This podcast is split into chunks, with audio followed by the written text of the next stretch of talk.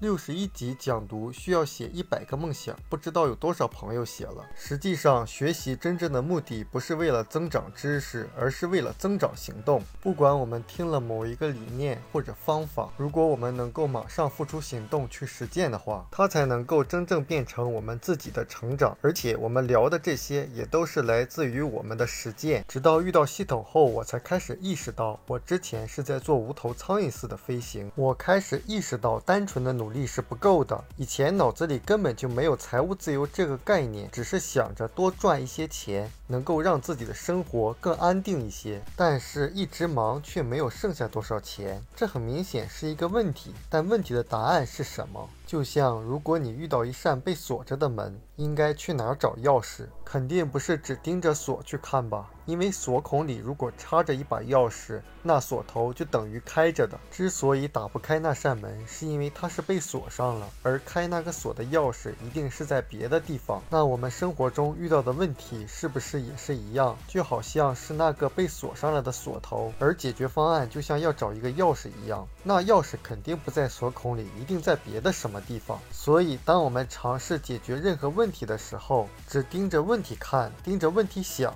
盯着问题找解决方案，通常会觉得很无奈。所以在现实生活中，会发现我们的注意力除了被各种娱乐新闻占据之外，还有很大一部分被困扰我们的问题所占据。比如，总纠缠在人际关系的问题上，投入了大量的注意力，最终收效很小。很大程度是因为我们的关注点仅仅放在了问题本身上，这就是为什么我们要不断的学习和成长。因为如果方向错了，你越努力，可能结果就会越糟。那关于赚钱这样的事，钥匙究竟在哪？实际上，我们都听过类似的话，说你追钱是追不上的，因为钱是四条腿。而钱要追你，你也跑不掉。这样的话听的感觉非常气人哈，也是绝大多数人无法理解的。但最终很多人又不得不承认，又觉得很无奈。而无奈这个东西，几乎是一切坏情绪的根源。以前的做法就是我觉得需要挣钱，钱是一个很大的问题。那我就和大多数人一样，盯着钱看，就想方设法，满脑子想的就是怎么能够多赚钱。就跟那个锁头在那锁着，我就盯着锁头去想办法。但钥匙一定是在别处，也就是说，赚钱的方法一定是在别的地方。通过在系统中的学习，我觉得钱是个问题，但解决方案一定在其他地方。最终，我意识到了能力更重要，盯着自己的能力去提升和成长才是真正的钥匙。所以，这个视频系列叫《财务自由之路》，但是我们好像几乎没怎么谈钱，就是因为总盯着钱的人通常赚不到钱，而真正赚到钱的人通常。会把注意力放到自身能力的提高上，通常会把自己的注意力放到给别人能够提供什么样的价值上。而正是由于这种树立梦想的能力、建立自信的能力、合理的使用自己注意力的能力不断的提升，最终才会实现财务自由。所以，一个人不要盯着自己的不足，只要每天都处在学习的状态，每天进步一点点，最终会发现我们真正想要的，比如财务自由，它就会到来。也不要总跟自己说没有机会，实际上发现机会的眼光也是在我们认知不断提升的过程中会获得的，而把握机会的勇气和实现目标的能力也是跟成长有关系的。所以这集学习到的一种思考方式是：当你遇到被锁上的锁头的时候，要想到你应该去别的地方去找钥匙。就像我们说，要想解决钱的问题，要在能力提升上去下功夫。有的父母很苦恼，说自己。的孩子子怎么没耐心？你要看一看，作为父母可能就是没有耐心。你会发现问题在哪？不在孩子身上，实际上这把钥匙就在父母身上，因为孩子其实就是父母的复制品。甚至很多人认为说这个世界太不公平了，其实从未想过，那很可能不是这个世界的问题，甚至不是公平不公平的问题，而是我们自己是否配得上被公平对待的问题。我们书友会希望用十五年时间带动一亿人读书，